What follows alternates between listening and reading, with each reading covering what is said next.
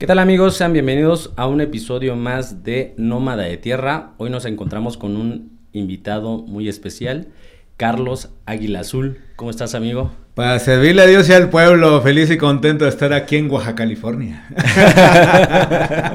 qué gusto tenerte aquí, gracias por darte el espacio, hermano, y este venir a platicarnos de tu experiencia. Ah, no, pues nosotros felices y contentos de estar aquí. Fíjate, siempre el espíritu es bien, bien armonioso porque precisamente el espacio se llama nómada de tierra y yo desde hace muchos años soy un nómada de tierra, soy un nómada de esta tierra. Sí, veníamos platicando un poquito sobre eso y este cómo se da esta parte en tu vida, ¿no? ¿Quieres platicarnos un poco cómo te, te, acercas a la parte? Claro, claro, mira, todo esto precisamente empezó por la búsqueda, el origen.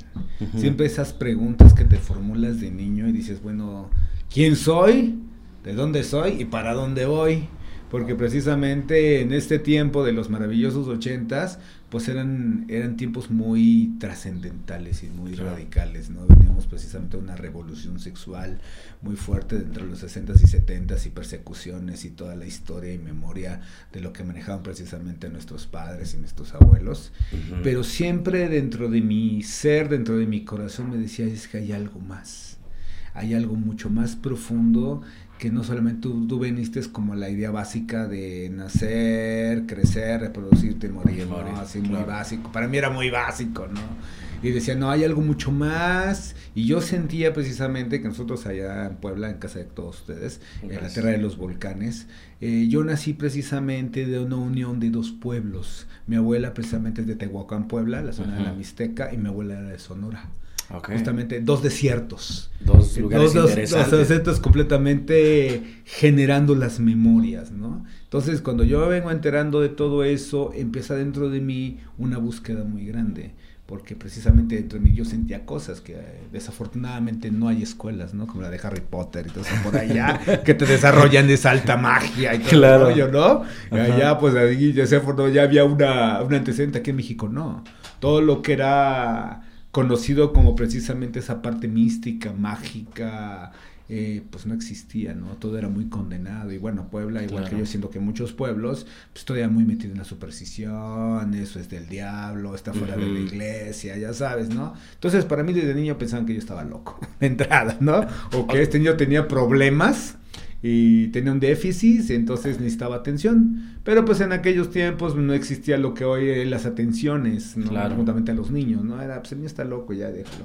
No, se le ponía tanta atención. No se le ponía tanta atención, exactamente, y no había como las instancias, ¿no? Era nada más date el mejoralo, date la pastilla y adormécelo, ¿no? Se acabó, ¿no? Entonces yo desde niño generé mucha clarividencia y mucha, mucha clarividencia. Entonces para mí eso, como dijeran por ahí, era una chinga.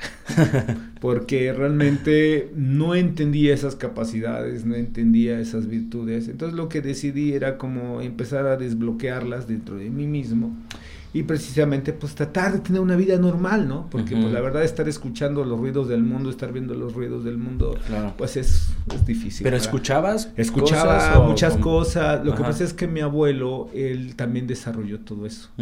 Entonces mi abuelo, él pues realmente sí era un ser que sí se confrontaba como a muchos seres muy oscuros, ¿no? De lo que yo, yo lo, entre lo que yo supe de él, ¿no? Él te digo, él falleció yo cuando yo tenía cuatro años, ¿no? Eh, yo era eh, su adoración en realidad. Claro. Él era un chamán o él era...? Fíjate que bien curioso, nunca supe de eso.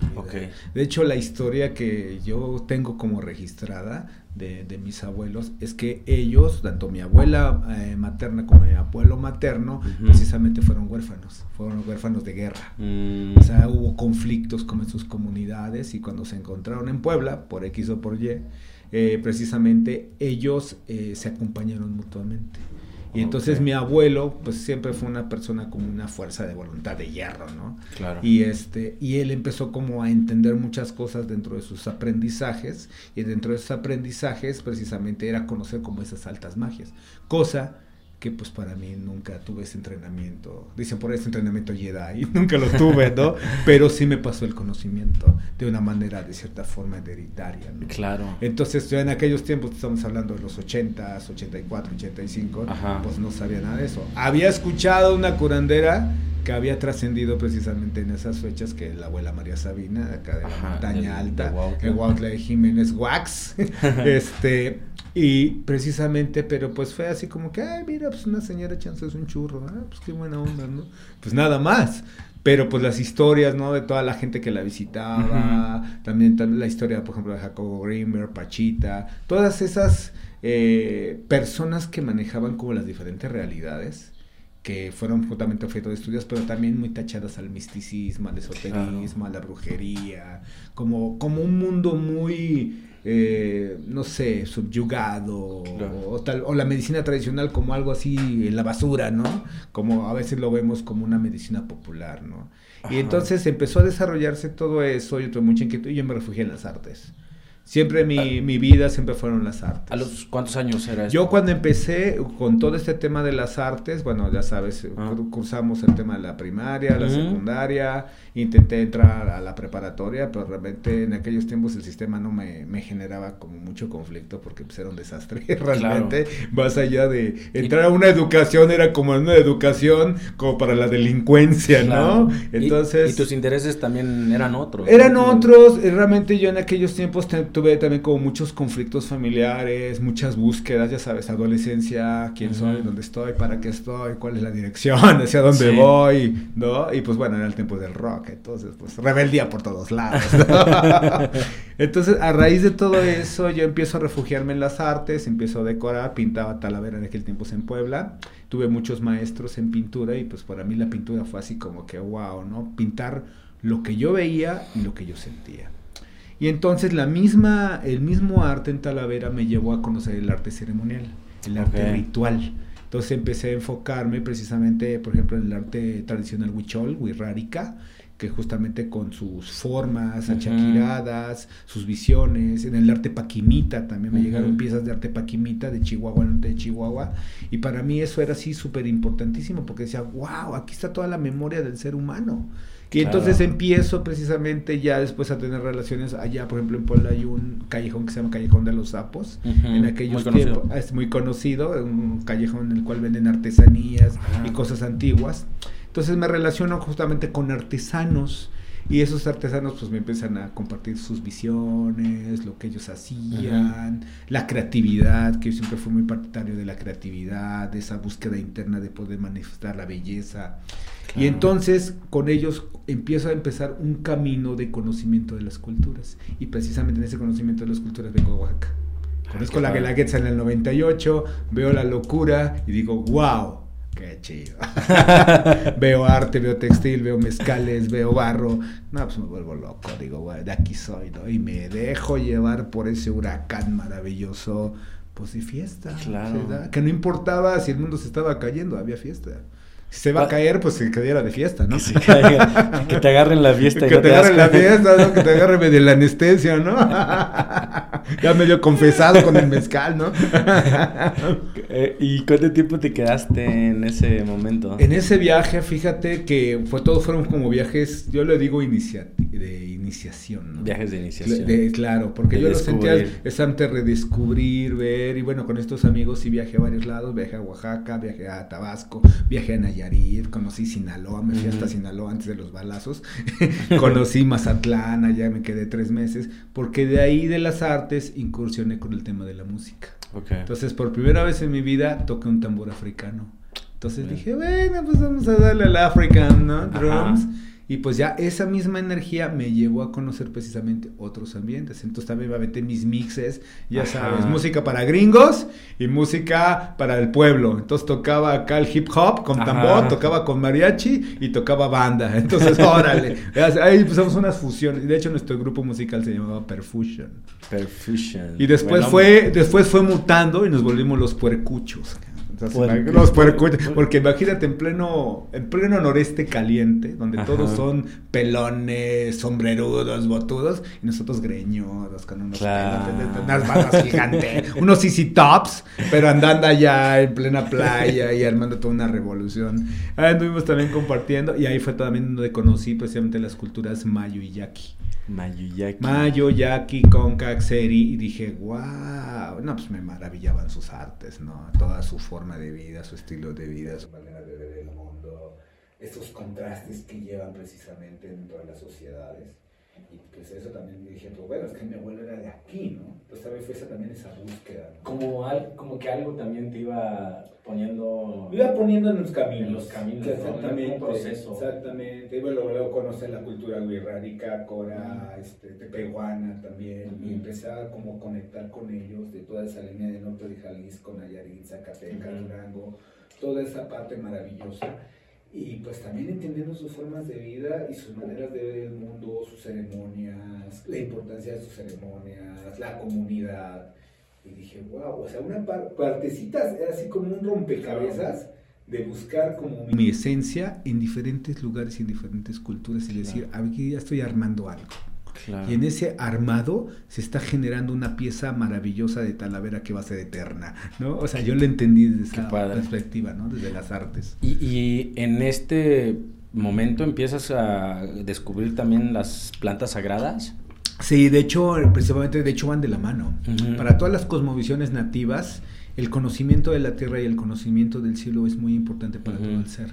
Si tú vas a conocer la Tierra tienes que tener la observación de cómo se genera el cosmos. Eso lo manejamos precisamente con el tema de los solsticios equinoccios. Y precisamente hoy estamos festejando el solsticio de verano. ¡Eh! ¡Eh Días largos para que sigan chambeando más. que sigan cambiando más, órale. Depende de. Porque ya viene sobre la get, se, tienen que poner bellos después de dos años de no haberla. y son tres. No, bueno, oh. bueno, no para disfrutar, sino para bueno, También gócenla, también, también. No se van al extremo, brother. Todo ese equilibrio. Qué buena. Y entonces, este las plantas sagradas. Tú empiezas a descubrir esto y este, obviamente a practicarlo. Claro, obviamente primero entendiendo precisamente el por qué, para qué y hacia qué. ¿Entiendes? Mucha banda ahorita, pues ya con todo lo que está sucediendo, que guerra acá, que el COVID, que la del mono y mil cosas, literal, que van a suceder y que siguen sucediendo. Fíjate que es bien curioso. Todos los pueblos nativos tienen una relación entrañable con la tierra. Muy entrañable. Yo pienso que uno de los grandes héroes que hay en esta, si no es que todo el mundo, son los campesinos. Sí. Son la gente que produce alimento, son la gente que produce eh, sustento y produce medicina. De hecho, yo cuando escuché la palabra medicina, se me hizo así algo súper trascendental, porque no creí que una medicina era una pastilla, una inyección. Por ejemplo, cuando era niño y veía cómo la gente se enfermaba, o yo mismo me sentía mal, la única, la única opción era principalmente una pastilla o, una inyección o no ir al médico. Y ir al médico, pues bueno, era, si ahora es carísimo, antes era casi muy difícil encontrar un buen médico. O, y si o, cerca, ah, ¿no? claro, y de hecho principalmente muchas de las curaciones que yo tuve justamente fueron con curanderos y curanderas. De hecho, una de las historias que me cuenta mi abuela, porque pues bueno, yo todavía no tengo conciencia de eso, este, que yo cuando yo nací, nací enfermo. Y de hecho los médicos me habían diagnosticado que yo iba a fallecer desde que era niño. Entonces mi abuelo, pues yo al ser el primer hijo varón, pues ya era la fascinación de mi abuelo. Claro. Entonces él buscó por cielo, mar y tierra que me curaran. Entonces él me llevó todavía con una señora allá en Puebla, una señora bien viejita, me lo imagino como María Sabina. Ajá. Este, y que ella era la que me iba a curar. Y precisamente ella me llevó con ella y al día siguiente estaba como aliviado. Pero le dijo esa advertencia, este niño trae una luz muy grande y tienes que cuidarlo y tienes que saberlo guiar. Pero pues bueno, desafortunadamente mi abuelo falleció, mi abuela pues colapsó y pues tuve que la misma, yo siento que todavía el espíritu de mi abuelo como que me guía y me dice, a ver, por ahí va, brother, ¿no? Entonces cuando sucede todo eso, me llegan los flashbacks, justamente en las ceremonias tradicionales, llegan las esencias, llegan las energías, llegan las memorias, porque se abren las memorias eso es lo que hacen precisamente las plantas sagradas, las plantas maestras, abrir tu memoria, tu registro, de esa, Dicen esa USB que hay dentro de ti y precisamente te muestra precisamente el camino el cual tú ya estás destinado. Todos tenemos ya un destino, solamente que en ese destino nosotros vamos eligiendo cómo lo vamos forjando.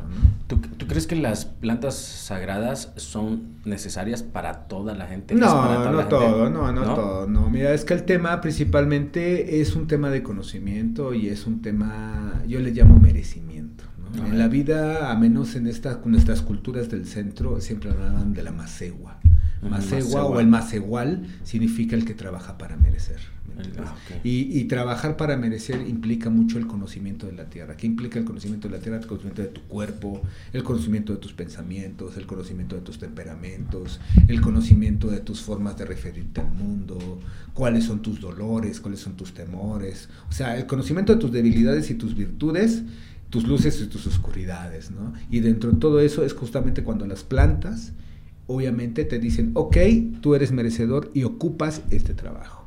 En este caso nosotros manejamos extractos precisamente para personas que no tienen ese conocimiento y que ya han buscado cielo, mar y tierra, se han ido a diferentes tratamientos y miles de cosas y no encuentran la cura.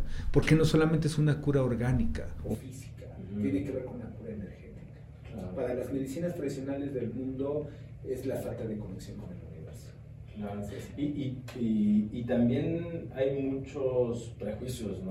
Lamentablemente, tú sabes que México, igual que toda Latinoamérica, tenemos un pequeño mal que se llama USA. que por eso hay un viejo dicho que pobre de México, tan lejos de Dios y tan cerca de Estados Unidos. ¿Por qué? Porque desafortunadamente nosotros sí tenemos una cultura accidental no es occidental, es accidental. Tuvimos un choque muy fuerte y muy duro, principalmente de, culturas y, de interpretaciones, y que desafortunadamente todo ese choque de culturas precisamente lo que generó es confusión. Entonces, al ver una imposición principalmente de esas culturas de Europa, que también no son culpables porque al final también fueron personas conquistadas de imposiciones de ideas, principalmente nosotros crecimos precisamente con esa idea de juicios, perjuicios, condicionamientos, victimismos, eh, verdugos, y a raíz de todo eso es lo que nos mantiene atorados. ¿Por qué? Porque no vivimos en comunidad. De hecho, a mí algunos, alguna vez, hace unos años, en, en una fiesta wixárika que se llama Ejicuriurra, que es la fiesta del peyote, ahorita de hecho ya viene en julio, este, conocí a un, a un señor eh, canadiense. Ajá. Y yo digo, ¿qué haces hasta casa de súper lejos, no? Pues estás muy lejos de tu casa, brother. Me dice, es que estoy buscando mi casa. Dije, tu casa, pues tu casa está en Canadá, brother, ¿no? Dice, no, es que ya es imposible vivir allá. O sea, ya no puedo vivir allá. Yo vine a México a buscar mi hogar. Dice, curiosamente he ido a todos los pueblos, que los que me, como que han investigado. Sí. Dice, y mis dos posibilidades de vivir es aquí en la Sierra Guirrárica o en Oaxaca, en un pueblo donde todo, fíjate, de hecho se llegó a conocer ese pueblo, ¿eh? me dijo, ese pueblo, todo el pueblo es circular, no hay cuadros, todo el pueblo es un círculo, yo así de, órale, pues el brother apenas si podía hablar español también, entonces y pues bueno, con tejuino y peyote, pues menos, Ya estás en la fiesta, así como aquí en los mezcales y los tlayudas, eh, igual, ¿no? Entonces se me hizo muy curioso. ¿Y dijo, el nombre del pueblo? No, no, nos había dicho que había llegado, pero que no se acordaba. Y así, ay, ¿por qué no lo dijiste? Bueno, para la tarea esa es buscar el, el pueblo circular. y no decirlo, porque claro, si, claro, no, se, se, venir se viene a venir todo Canadá, manito. Ahorita por el COVID le bajaron. claro. Y entonces eh, eh, estamos en el tema de, que descubres esa parte y bueno, ahorita hay una, no sé cómo se le puede llamar como sobreexplotación también de las plantas, ¿no? Un auge, claro, sí. Eh, ¿qué, opinas de eso? Porque hay, hay muchas personas buscando una parte espiritual. Claro. Y una de las formas es obviamente las plantas. Claro, claro. Pero también hay, no sé cómo se le puede decir, eh, personas que se aprovechan de esta situación para hacer, no sé... Claro, llevarlo con el dios dinero, al fin y al cabo es eso, ¿no? Volverlo, llevarlo al capitalismo y al liberalismo, ¿no? Exactamente, que, ¿no? Que tal vez no está mal una parte, ¿no? Porque obviamente hay que... Hay reciprocidad. subsistir y hay que sobrevivir. Claro. Pero pues obviamente, este... Mira, antes era bien difícil porque precisamente cuando tú querías acceder a un curandero, un médico tradicional o ahora como se les llaman terapeutas, principalmente era súper en lo underground, era súper en oscuro, ¿no? Y, y, justamente en esa oscuridad, precisamente, pues se derivaba muchas... Había gente muy, muy comprometida, muy limpia, muy lúcida y muy consciente que te decía, órale, ¿no? Pues vente, vente, chambea, vamos a trabajar y órale, ¿no? Y la gente siempre en ese agradecimiento. El problema que hubo es que mucha gente confunde la humildad con la pobreza. Ajá. ¿Me entiendes? Yo, por ejemplo, yo conocí curanderos que vivían hasta far, far away, súper lejos. y los señores eran muy buenos en lo que hacían. Pero ellos siempre entendieron que todo, todo era pobreza. ¿Me entiendes? Entonces, ¿de qué sirve que tú tengas todo el conocimiento del mundo, el conocimiento del universo, si tú vives de una manera muy pobre y de cierta forma hasta eh, tóxica, ¿no? Entonces yo me entendí eso. Entonces mucha gente confunde que precisamente la curación tiene que ver justamente con la miseria y la pobreza. Yo estoy como completamente difiriendo eso, porque si tú ya tienes un conocimiento que no te lleva ni 5 ni 10 años, te llega a 20, 30, pues lo justo es llevar el equilibrio, ¿no? Justamente porque estás compartiendo una energía. Yo siempre le digo, el dinero es una energía que uno la genera. Y esa energía precisamente tiene que ver con conocimiento y tiene que ver con beneficios mutuos. Por eso antiguamente se manejaba el trueque. No existía la moneda, no existían los papeles. Existía el, peso en las cosas. El peso en maíz, el peso en cacao, el peso en trabajo. De hecho, todavía en Puebla, en Cholula, Puebla, todavía se manejan días que se manejan los trueques. Y los trueques son los, eh, los productos de necesidades que, ocupa el pueblo, principalmente para el mismo pueblo. Y son como las economías solidarias, ¿no? Y sobre todo manejando la comunalidad que antiguamente, pues todavía en algunos pueblos aquí en Oaxaca se manejaban. Entonces, el tema de las plantas, el tema de las ceremonias, el tema de muchas cosas, sí tiene que ver primero con una evaluación. Como todo sistema médico, hay una consulta, hay un diagnóstico, hay un tratamiento. Y es 50 y 50. 50% eh, por ciento el conocimiento, la práctica y la sabiduría del médico tradicional y el otro, y el otro 50 es la disciplina, la constancia y, y la apertura que tengan las personas también ¿no? ¿Qué más nosotros quisiéramos llegar con nuestra varita mágica y el individuo ya está sano y ahora le levántate y anda, ¿no? Pues no, brother. O sea, aquí hay chamba. Sí, y, y, y se hace de la mano también con la, la medicina, eh, ¿cómo se dice? La medicina eh, de general, general Sí, sí. Mira, una de las cosas maravillosas que maneja la medicina tradicional, la medicina alternativa, es que son tratamientos no invasivos. O sea, son tratamientos que no tienen efectos secundarios, como en el caso de un sistema eh, de pastillas, de inyecciones. Por ejemplo, ahorita en Europa, nosotros tenemos eh, estudiantes de Europa, tanto de España como de Francia, y ellos están atiborrados de pastillas. O sea, es más fácil adormecerte, anestesiarte, que irte a la raíz de todos tus, conflictos. Y a veces nos damos cuenta que a veces los conflictos, muchos son de índole principalmente existencial. Muchos conflictos son de muchas cosas no comprendidas y sobre todo por tolerancias, ¿no? Si algo nos ha enseñado, por ejemplo, Europa, es que son tienen un pensamiento más duro, más frío, más calculador. En cambio México, pues nosotros somos un pinche puño de nervios. somos los seres más viscerales de este mundo, todos nos lo tomamos personal, es un despapalle que tú ya estás en este bando, pero tú eres de este bando, miles de cosas. Todas las broncas de este mundo son familiares y conyugales. Que tú dijiste algo ahí interesante, eh, que ese dolor o esa molestia que tienes realmente es como un pequeño foco que te está indicando que hay cosas más profundas. Que... Siempre hay alertas. Claro. El cuerpo siempre te manda alertas. El cuerpo cuando dice, aquí hay un dolorcito, es como el ti, ti, ti, ti, es como el botón de pánico. Brother, aquí hay una bronca, atiéndela. Ay, se me va a quitar. Ay, unos mezcales, unos mezcales. Bueno, pues así que cada quien maneja su tratamiento, ¿no? Lo que no consideramos es que como no lo vemos por fuera, no sabemos cómo está por dentro. Ajá. Entonces, el tema es, es que, bueno, yo lo pude observar ahí en, en Shosho, o Jojo, como dicen. Hay mucha gente que ya se acostumbró a tener una vida dolorosa. Sí. Y hay, y hay algo bien curioso que alguna vez me dijo un abuelo, puede más la costumbre que el amor. Sí. En todo. Entonces, aprendes a, vivir con aprendes, el Aprendes a vivir en el dolor, aprendes a vivir en el sufrimiento, aprendes a vivir y que, que la vida es así, que no hay más. Entonces, una de las inquietudes que yo tuve en mi, en mi, infancia, cuando yo veía todo el desastre que había, pues de abusos, de dolor, de alcoholismo, de drogadicción, todos los vicios, me di cuenta que eran gente que tenían dolor y que no lo habían, nunca, nunca lo aliviaron. Porque precisamente todos los, todos los hospitales, con todo el respeto a los médicos, que son unos chingones también, hay muy médicos muy buenos, la verdad, no conocen la palabra alivio. No conocen la palabra sanación. Yo, ah, yo estuve haciendo prácticas porque trabajé en una escuela de medicina alternativa en Puebla y las prácticas las hacíamos en un hospital del norte, en un hospital general. La gente no sabía lo que era un alivio. Sabían lo que era el dolor, sabían lo que era tal vez una anestesia, quítame el dolor, quítamelo. Pero no No atiéndelo, no, no vea la sanación. Mucha gente era así, mira, las, yo le digo las farmacias, porque ya hay farmacias por todos lados y de todos los nombres. Y con doctores. Pero, y con doctores, pero más curioso, no hay alivio, no hay sanación, hay control. En el caso de diabetes, en el caso cáncer, en el dolor, o sea, además te dicen vas a tener calidad de vida si la quieres. Pero ya es un hecho de que ya te dan por muerto.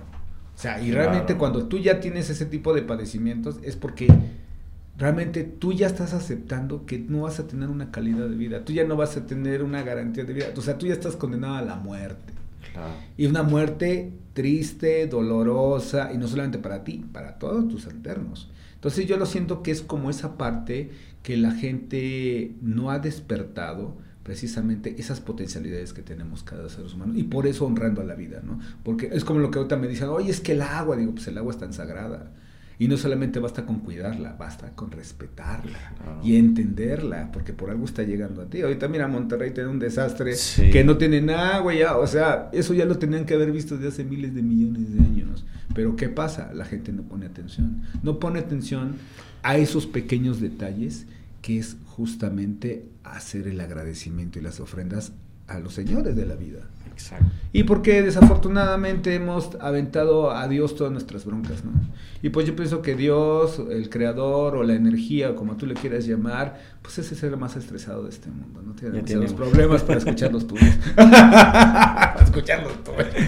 claro, ¿no? Pues Carlos, eh, me, gustaría eh, entrar ya con, este tema que también es, parte de, la medicina. Claro. Los, los temazcales. Me gustaría saber y que me platicaras un poco sobre, sobre este tema. Fantástico. Sí, es muy, es muy bonito porque también este eh, es, es, un proceso, bueno, yo lo he hecho, es un proceso fuerte, pero de alivio, ¿no? O sea, está muy, interesante. Precisamente el alivio. Ajá, claro, el alivio. ¿Quieres eh, platicarme un poquito sobre el, el temazcal? El temazcalito. Claro, mira, el temazcal y principalmente, eh, pues es muy extenso, la verdad. Es un tema que pues estamos hablando de hace más de 5000 años, desde la edad de piedra, ¿no? Realmente, ¿no? Y ahorita pues eh, el temazcali, lo que platicaba algunos compañeros, pues fue una ceremonia que se prohibió hace 500 años porque precisamente no se entendía eh, cuál era realmente la función que, requería precisamente hacer esa, ese tipo de, actividad. Para nosotros el temazcal es muy importante porque siempre el ser humano está buscando la purificación. Está buscando la limpieza, está buscando la purificación, está buscando también la renovación y la transformación. Y ya cuando entras a este proceso, mucha gente nada más se queda en la limpieza. es como la universidad, ¿no? Ay, quiero terminar siendo acá el doctorado. Y pues ya en el semestre dices, ya mejor ahí muere, ¿no? este, el temazcal principalmente sus formas, es lo que busca es generar precisamente esa limpieza profunda. Empieza buscando ese acceso a la purificación, al proceso de la renovación y a la transformación del ser en todas sus modalidades. Y una de las cosas que todavía tenemos precisamente en nuestras culturas ancestrales es precisamente el sentirte limpio. El sentirte fresco.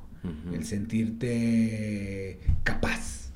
Ahorita con la sociedad en la que estamos sumergidos, mucha gente pues está ensimismada, acalorada, harta, deprimida. Entonces, el temazcal es una de las herramientas que se nos ha dado precisamente en nuestras culturas de origen náhuatl, precisamente, eh, para poder precisamente tener las herramientas para tener una vida más llevadera, más sana, más plena, más sabia. Nuestros abuelos siempre manejaron una filosofía de para poder ser feliz tienes que primero ser sano, sabio, realizado y llegar precisamente a la felicidad. Porque precisamente la felicidad viene desde tu centro. Y con esa felicidad es como tú ya empiezas a crear, empiezas a generar cosas, ¿no? Y, y, en esa plenitud y en esa profundidad, lo pues decimos que es fuerte, igual que los masajes o las ovaciones son fuertes, es precisamente entrar a esos portales dimensionales para poder ver precisamente esa verdad y esa plenitud que hay en ti, esa memoria. Entonces, el Temazcali es una herramienta muy maravillosa de constante autodescubrimiento. Claro, y, y es posible hacerlo constantemente. Sí, claro. Por ejemplo, en Hoja Santa, aquí en Playa Cipolite, lo hacemos dos veces a la semana. Dos veces. Viernes y domingos a las 5 de la tarde, por lo regular. Y la idea es que justamente el Temazcali vaya generando precisamente una cultura. La cultura, la educación, la conciencia de que cada vez que tú tomas una sesión de Temazcali, vienes precisamente a un proceso de desintoxicación, un proceso de purificación, un proceso de renovación y sobre todo de amor propio, de cuidado. Porque realmente todo lo que implica el Temazcali, pues es el amor entrañable de la tierra, es como el amor de mamá, vienes a buscar algo calientito, vienes a buscar como esa comida rica, vienes a buscar precisamente ese bienestar, ¿no?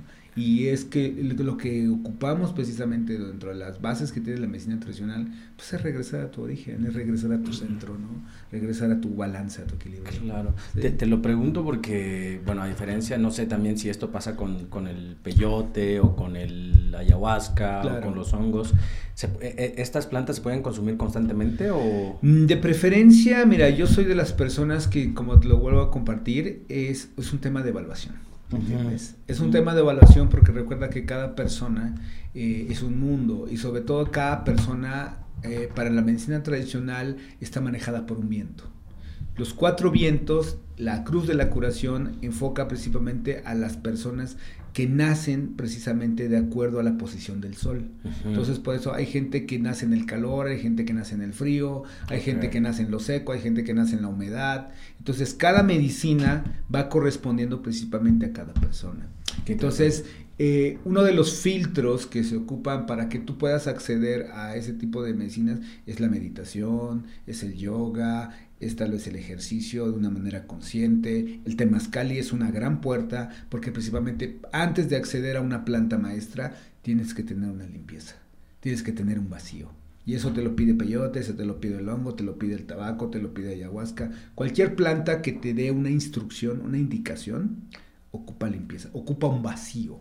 Por eso principalmente el trabajo del ayuno, el trabajo de la meditación, el trabajo de la intención, la dirección. De hecho, cuando se hacen ceremonias tradicionales en el desierto, uno ya lleva su cartita. lleva. De hecho, uno de los ejercicios que hacemos nosotros en Temazcali es escribe lo que quieres. Tus intenciones. Claro. Y si no sabes, pues escribe lo que no quieres, bro. Empiezale por ahí, ¿no?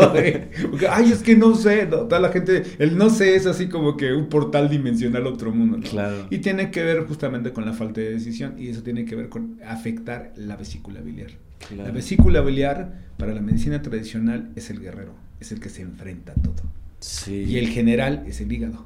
Por eso, si hay problemas de vesícula biliar y problemas de hígado y estómago, que son como los, los seres que eh, trabajan la purificación de la sangre, que es el líquido vital, principalmente ahí es donde vienen todos los problemas, ¿no? Entre muchos, ¿no? Toda la población de Estados Unidos para abajo, sino es que también Estados Unidos tienen colitis nerviosa. Todo, todo. y de ahí sus derivados.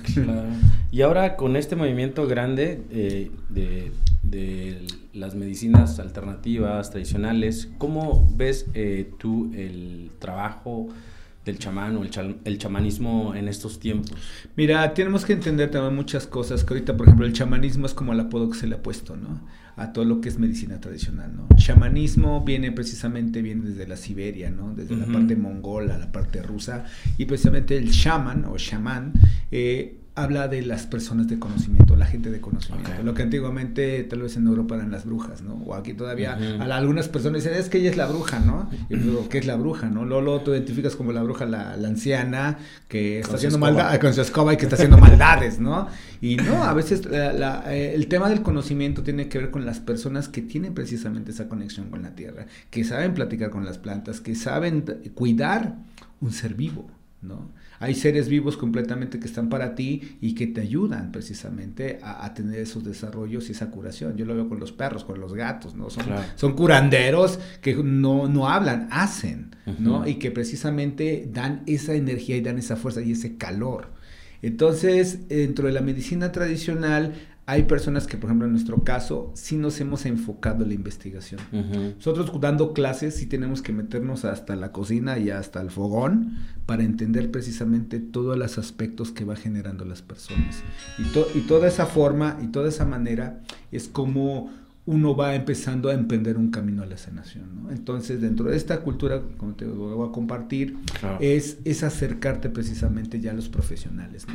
sobre todo a la gente que tiene experiencia. Sí, y, es un camino largo, ¿no? Ahorita lo que mencionas es, es eh, investigación, es conocer, experiencia, todo, porque yo, yo siempre he sido de la idea de que lo, los conocimientos que hay en nuestros pueblos, eh, son un porcentaje muy pequeño de lo que se pudo conservar con, con, la, con la pérdida que se ha llevado. Entonces es, es, es un trayecto bien bonito, interesante que existan personas que ya estén como haciendo esto, descubriendo y reorganizando tal vez estos conocimientos, ¿no? Y, y, bueno, pues de ese lado, felicidades por, por, ese trabajo. Muchas gracias, amigo. Este, me gustaría hablar también cómo, cómo te descubres en, en, esta, en esta vida, ¿no? Como ¿Cómo te das cuenta que quieres hacer eso? Y creo, eh, no sé, tengo la, idea de que hay, hay un camino que es con los huicholes. Ah, no sé si eso tiene que ver. ¿Quieres platicarnos tu, claro, experiencia con, el peregrinaje del,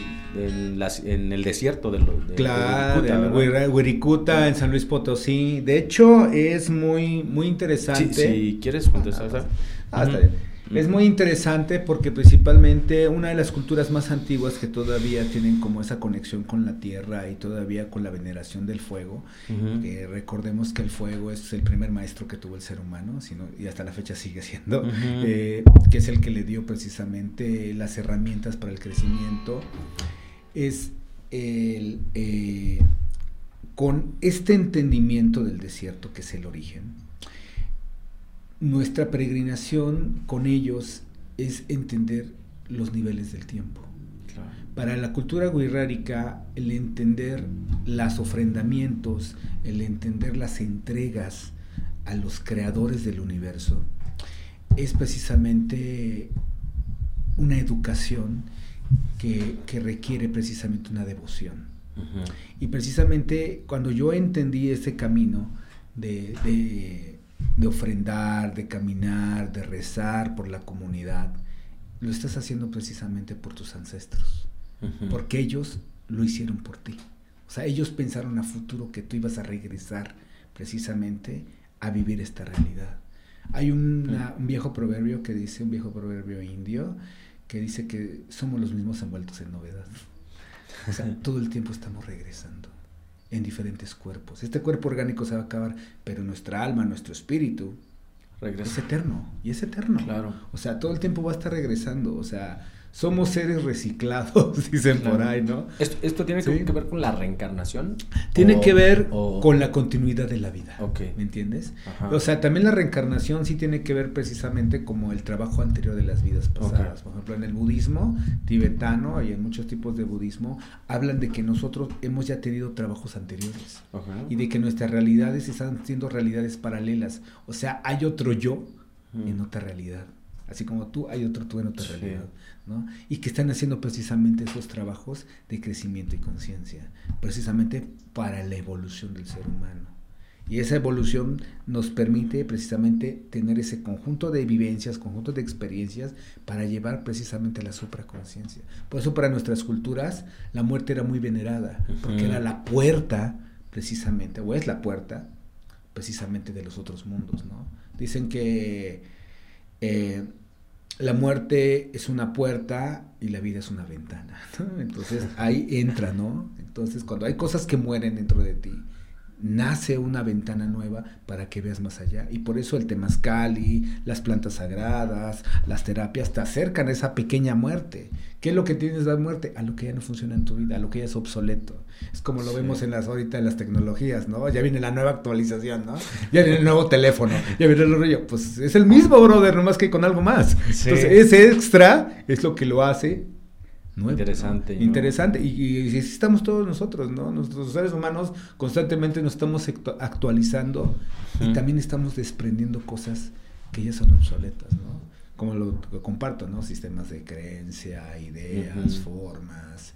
Y muchas de esas cosas se, tienen, están, se están acabando porque estamos buscando realmente el origen. Apenas me chuté un documental que me encantó y se los voy a recomendar. Se llama Génesis 2.0. Génesis 2.0. y habla precisamente del origen de la vida. Y habla precisamente de la búsqueda del origen de la vida. ¿no? Entonces es muy interesante porque nos habla de, de cómo esa búsqueda del ser humano de saber quién es precisamente ha olvidado precisamente las fuerzas que lo rigen, las energías que lo rigen y que de esa misma forma lo están llevando a, ese proceso evolutivo, ¿no? Entonces es muy interesante el documental. Hay que, verlo. Y dentro de la cultura wixárika hablan también de eso, que ellos también están en conexión con muchas culturas a nivel vibración, a nivel visión, precisamente que se están para sostener el mundo. De hecho, nosotros caminamos con un maracame, un otokame, que este, este maracame se lo han llevado a Rusia. Se lo han llevado a Eslovenia. Bueno, fue a dar hasta Corea. ¿Qué fue a hacer allá? Solamente la energía sabe. Pero una de las cosas de las misiones que ha tenido precisamente es compartir la medicina, compartir el abuelo peyote o el abuelo hikuri que es precisamente el conocimiento. Tú cuando accedes a este tipo de plantas, son plantas que te dan precisamente, uno, te dan conocimiento, dos, te dan alivio, te dan medicina, pero para que tú generes esa medicina, pues tienes que chambear. No es nada más la pastillita que, me la tome y no, va a haber dolor, va a haber retrocijón, va a haber vómito, va a haber todo. todo. Una alegría, como tienes idea. Y todas las emociones van a ahí revueltas, ¿no? ¿Por qué? Porque precisamente, ¿qué es lo que va a hacer el abuelo Peyote en conjunto con otros elementos que, que lleva la ceremonia? Porque no solamente voy y me lo como ya, ¿no? A ver qué sucede. No.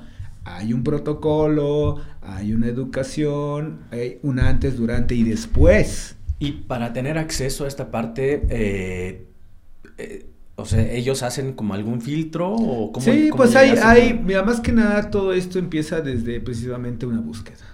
¿Me entiendes? No es nada más de que te invito aquí a la fiesta peyotera y ya estuvo, ¿no? O sea, sí hay un, hay un tema de honestidad contigo, más que nada hay un tema de búsqueda, porque esa búsqueda tiene que ver precisamente cómo estoy. Claro. ¿Cuál es mi, mi inquietud, no? Hacia dónde quiero acceder. Y yo antes de todo eso siempre le digo a la gente, eh, infórmate, y dentro de esa información, eh, con tu proceso de purificación para poder acceder a él. Porque precisamente el desierto es muy duro. Es, o sea, la gente que viene al desierto es la cosa más dura de este mundo. Es sobrevivir. ¿Y cuánto tiempo sí, claro. Y dentro de todo eso, decir, ok, ya estás preparado, perfecto, vamos. En ese preámbulo se les hace una presentación, mira, es esto, esto viene de estas culturas. De hecho, hay una exposición que tiene un amigo que se llama El Cactus Sagrado. El Cactus Sagrado. Sí, de este, se llama David Massad, un amigo danzante de hace muchos años. Y él precisamente hace una investigación de todo lo que implican las culturas del cactus sagrado, todo lo que hay alrededor del cactus sagrado y cómo precisamente esas medicinas le ha llevado a varios pueblos precisamente a desarrollar sus visiones, su arte, su forma de vivir y de esa misma forma el lugar tan fuerte y poderoso que le ayuda a mucha gente a sostenerse y a tener fortaleza para seguir su vida. Entonces, es eso, es orientación. Yo digo que todas las plantas maestras son guías para poder tener justamente la serenidad y la paciencia para poder entender y tener una vida pues más plena, ¿no? Hay muchas formas, hay muchas es un universo, la medicina es un universo. Lo que nos corresponde, a menos en esta tierra, en México, es precisamente tomar lo que tenemos aquí. Dicen que las cosas tienen que ser como las frutas, ni muy verdes ni muy maduras, para que estén en su apogeo Y a raíz de todo eso es como viene precisamente esa apertura y esas visiones, ¿no? A veces la medicina nada más te va a decir, ¿sabes qué? Puedes tomar una vez y ya con eso es suficiente y no la vuelves a ver nunca en tu vida. U otras veces te dice, si ocupas esto, esto, esto y esto, porque pues es como los gajos de la cebolla, ¿no? Y quitándole las capas, ¿no? Claro, y, tengo entendido, he conversado con algunos amigos, eh, que también en este proceso, proceso puedes llegar a descubrir también cosas de las que puedes compartir claro. O, no sé. Es la creatividad. Es la, exacto. Es la creatividad. Y de toda esa creatividad justamente es la luz interna, ¿no? Por ejemplo, yo hace dos años antes de pandemia fui a Perú, nos invitaron precisamente a una ceremonia que se llama Danza del Sol allá en Perú, donde fue una reunión de muchos abuelos de allá y para mí fue impresionante ver cómo las memorias de todas esas regiones de gente de Bolivia, gente de Brasil, gente de, Ecuador, o sea, todo así reunido. Es como ver aquí toda la cultura zapoteca de las ocho regiones aquí. Y dices, wow, ¿qué es esto? Y todos hablando de sus ancestros, todos hablando de sus legados, todos hablando de, mira, esta es la medicina que yo traigo, esto es lo que nos dejaron los ancestros, esto es nosotros lo que hacemos. Y eso es precioso. Y dices, pues bueno, entonces fueron cuatro días en que no dormimos, ¿no? De todo. ¿Qué es esto, no? Entonces ayahuasca, hoja de coca, guachuma. Y luego llegaron los abuelos del norte también con sus medicinas. No, pues mira, traigo esto, esto. Ay, bueno, bueno. Amárrenme. y luego en el mar y en el calor de Perú, no, pues imagínate, no. O sea, sí, y luego luna llena, no peor todavía, no, pues me alumbra todo, brother. Muy intenso, ¿no? Sí, muy intenso, muy bello. Muy bello. Muy bello porque vas entendiendo, y fíjate, de ahí nos fuimos para Nazca. Mm. Y en Nazca ahí vimos toda la memoria precisamente de esos seres que vivieron en el desierto hace miles de años, ¿no? Y que ahí estaba la memoria. Me tocó todavía ver los cráneos alargados. Y me tocó ver todavía la cultura Nazca en Cahuachi se llama la zona arqueológica. Ajá. Y luego fuimos a un lugar también que se llama Huacachina, que es un oasis en el desierto que es precioso. Y dijimos, pues mira, hasta dónde nos lleva la energía. Nosotros simplemente nos dejamos fluir, estamos aquí. es como llegar a Oaxaca y decir, llévate al Tule, hierve el agua, llévate para allá, ¿no? Y así, y conocer precisamente esas tierras que son eternas y que te nutren y que te dan fuerza y sobre todo que te generan inspiración. eso es bien bonito. Qué bonito. Y eso es lo que tú lo que puedes contar. Sí, es Entonces, bueno, eh, nada más un, un punto que que dejé pendiente ahí. ¿Qué, rol cumple el, o que cumplen las ofrendas en este tipo de rituales? Mira, las ofrendas para nosotros son muy importantes porque son los pagamentos. Para muchas culturas, el dejar tu ofrenda implica dejar tu intención, dejar tu atención, dejar tu acción y tu presencia, ¿me entiendes? Entonces, para las montañas altas aquí en Oaxaca, se ofrenda el cacao, se ofrenda el tabaco, se ofrenda el, alimento. Es muy importante. De hecho, en el temazcal se ofrendan los alimentos también, el fuego, a, los, a los señores de la tierra, porque son los agradecimientos que tú le das precisamente a la energía y a esos ancestros que están resguardando todo eso, esos guardianes. En el desierto igual se dejan ofrendas, se dejan agradecimientos porque tú estás abierto a recibir. Entonces, como tú ya recibiste la información, ya recibiste la liberación, ya recibiste la medicina, tú tienes que dejar precisamente un agradecimiento. Y más allá de lo físico, es lo energético. Es tu gratitud que tú le das precisamente a la energía que ahora te está envolviendo, ¿no? Es como el agradecimiento a la madre. No tienes con qué agradecerle a la madre, no tienes con qué agradecerle a la abuela. Pero una flor, un detalle, eso te abre las puertas Y son bendiciones, porque al fin y al cabo estás siendo empático, estás siendo equilibrado con la energía. Dicen que Dios es el ser más famoso del mundo sin saber nadie quién es. Solo sabes que está, pero no sabes quién es. Exacto. Igual así es la energía. Ahí es donde te das cuenta que el ser humano no tiene control de nada. Simplemente se deja llevar por lo que nace desde su creatividad. Y la gente que nace de la creatividad es la que conecta con todo. Bueno, eh, Carlos, para ir eh, concluyendo un poquito, me gustaría saber un poquito de, tu perspectiva sobre esto, que, es qué diferencia hay entre sanación del alma y curación del cuerpo. Pues es que realmente vamos entendiendo que las dos partes son bien importantes. Y que no solamente hablamos de que el, cuerpo eh, es una sola forma, es una forma que complementan varias cosas. Está el cuerpo físico, está el cuerpo mental, está el cuerpo emocional, está el cuerpo sentimental, está el cuerpo energético, está el cuerpo etérico, está el cuerpo astral, los sueños, son cuerpos astrales que sales y dices, ay, ¿dónde estoy? ¿no? A veces ni te ves, ¿no? Entonces, realmente la curación y la sanación vienen a raíz precisamente del entendimiento del cuerpo, el entendimiento de cómo funciona la mente, el entendimiento de cómo funciona la otra mente, que son las emociones y los sentimientos, y cómo funciona la energía de nosotros. Nosotros somos seres magnéticos, somos seres eléctricos y somos seres pulsantes y vibrantes. De hecho, cuando entendemos cómo funciona nuestro cuerpo, nos sorprendemos porque decimos, ¿cómo le hace más de 20 sistemas para ponerse de acuerdo para alguna sola cosa? Vivir. Vivir, ¿no? Vivir, mover, hacer movimientos, como, o sea, somos un milagro realmente, ¿no? De, de la existencia, ¿no? Entonces ahí es donde viene realmente todo ese complemento, ¿no? Hay unos abuelos que hace muchos años compartimos con ellos que decían, cúrate el alma, que el cuerpo se cura solo. Exacto. Esa es buena. ¿Y qué es el alma? Es la parte creativa. Todo esto, el barro, el arte, eso es el alma. El alma tiene que abrirse a la creatividad. Es el ser mismo que abre la creatividad para ser co-creador. Y hay un viejo proverbio también nativo mexica que, que decía que cuando se iniciaron los soles, si no crea, que perezca, y si crea, que permanezca. Entonces, por eso estamos entendiendo que muchas cosas que no están creando están muriendo. Y tienen que morir porque no están, están generando una compatibilidad o una simbiosis, ¿me entiendes? Al contrario, solamente son seres que vienen a destruir. Y, y, que también se ocupan esos seres porque, al menos en el caso del huracán, que es la serpiente de nubes, eso es lo que significa huracán, serpiente de nube, viene precisamente a traer el equilibrio. Mucha gente, ay, es que ¿por qué está pasando? Porque trae el equilibrio, brother. Pues tiene que traer el balance, porque si no, al fin y al cabo no estamos creciendo y es lo que va a empujar precisamente a generar la vida en sus diferentes variantes, en sus diferentes formas. ¿Cuáles serían tus recomendaciones para alguien?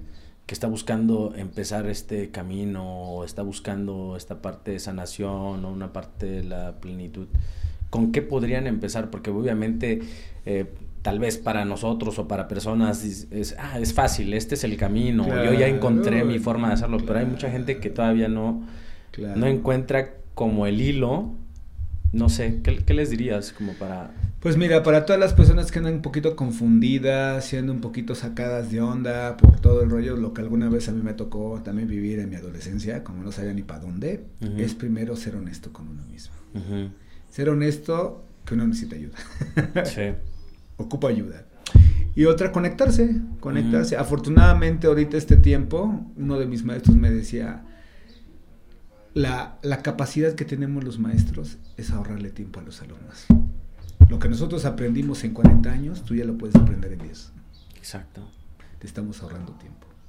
Entonces, ahorita ya afortunadamente ya la medicina tradicional, la medicina alternativa, el acceso precisamente a las ceremonias, a las purificaciones, ya se puede. Lo que en el tiempo, a mí, por ejemplo, en mi caso, a mí me costó 20 años. 20 años caminar con ellos, 20 años vivir con ellos, entendiendo sus formas, entendiendo sus actitudes, sus tolerancias, toda, la locura. Porque mucha gente es llegar con el curandero, ay, qué lindo, ¿no? Hubo curanderos recios, duros, mal hablados, ¿no? Que vivían así que decías, neta, aquí vivimos, wow, ¿no? o sea, este, ese no es infeccioso. ah, sí vivimos, ah, qué padre. bueno, este, déjale hecho final. es parte del proceso. Es parte, ah, sí, ya viene esa caquita también, es orgánica, ¿verdad? Qué padre, pues eso media petrificada, ¿no? media petrificada. O sea, perdóname, no todo ha sido holístico, brother. sí. O sea, nosotros venimos de una escuela donde, o sea, estás durmiendo con el marrano, cabrón. O sea, sí, la verdad. Porque también hay una parte romántica de eso, ¿no? Muy romántica, muy pachamamista. Yo le llamo muy tuluminati, muy hippie chic. Lo que en su tiempo, bueno, ya estaba convirtiendo más un de San Agustinillo. Ajá. Hay todos muy buena onda, muy pachamama, pero pues con los dólares, ¿no? Exactamente. Exacto. Eh, que es un movimiento muy fuerte ahorita. Es un movimiento muy fuerte porque mira, dicen que la energía siempre te va a poner las cosas en evolución, ¿no? Y ahorita pues todos los sistemas están cayendo. muchos sistemas estructurados están colapsando y que realmente nosotros sí somos hijos de esos hippies que también estábamos buscando, que estaban buscando precisamente esa libertad. O sea, somos el resultado en de ese esos festival. en esos festivales de Woodstock, de Avándaro, todo el movimiento del 68, pues somos esos hijos de esas personas, ¿no? Y que realmente estamos como entendiendo lo que ellos buscaban y que ahorita afortunadamente ya se está sentando y que ya está haciendo lazos precisamente en conjunto con el arte. Nosotros somos partidarios del arte y la medicina, ¿no? Siempre. Y que desarrollar ideas, desarrollar creatividades en conjunto y sobre todo en, en armonía con la naturaleza es muy importante. Estamos perdiendo mucha naturaleza, estamos perdiendo muchas cosas. Y luego, pues, por eso nos quejamos. Ay, es que no está temblando, es que vino el huracán, es que vino el chubasco. Pues, brother, estamos contaminando consciente e inconscientemente, ¿no? Entonces, eh, tenemos que empezar a, a, a, reencontrarnos precisamente, pues, todavía con Doña Chencha, la de las flores, con Doña Jovita, la de los huevos, y pues empezar con nuestra cultura completamente, que ahora le llaman orgánica, yo le llamo la cultura popular y pues empezarle a pues, ponerle energía a eso y pues empezar a dejar de consumir pues cosas que enferman la tierra. Si se enferma la tierra, se enferman nosotros. Yo lo veo así con las aguas, ¿no? Para mí el agua es uno de los seres que no son de esta tierra y que son los que permiten la sanación. Por eso el temazcali, una de las cosas que genera es agua. Y el agua precisamente es la que trae las memorias, el agua es la que trae precisamente esos pequeños puntos que alberga todo nuestro linaje, nuestro árbol de la vida. Claro. Sí, sí, y bien importante. Qué bonito, pues está bien interesante, me, gustaría continuar con, más, pero yo sé que tienes eh, cosas que hacer. claro que sí, mi hermanito. pero, este, pero Dicen por ahí, esta historia continuará. Esta historia continuará, exacto. pues estaría bien volver a verte cuando, claro. cuando estés por acá. Por favor, claro avísame y nos encontramos, echamos un cafecito otra vez. Uy, sí, como no, está re bueno. Uy, sí está re bueno, man. Ajá. Eh, pues, eh, estabas de, comentando eh, que hay actividades en Mazuntes y Polite, ¿en donde te puede encontrar Mira, ahorita estamos, ajá, claro, toda la banda y toda la tribu que se quiera sumar a esta nave del tiempo, esta nave de de las altas frecuencias. Ahorita venimos precisamente a este evento que se llama el florecimiento y la paz. Y la idea de este, de este movimiento precisamente es como reencontrarnos, ¿no? Con la gente que ya estaba haciendo medicina, los que están empezando con la medicina, los que sienten el llamado, ahorita nos sorprendimos porque pues, hubo muchos jóvenes que ya están como entendiendo también esos procesos y están llevando la curación desde esta intención. Y ha sido muy bello porque precisamente lo que buscamos es unir lazos jóvenes con personas mayores que ya han tenido su camino y que pues bueno, esos, esos saberes y esos conocimientos se están integrando en una sola forma, en una sola semilla. Entonces, eh, nuestra forma de conectarnos es ahorita con las plataformas. Facebook, Carlos Águila Azul, Telles Tribal para toda la banda.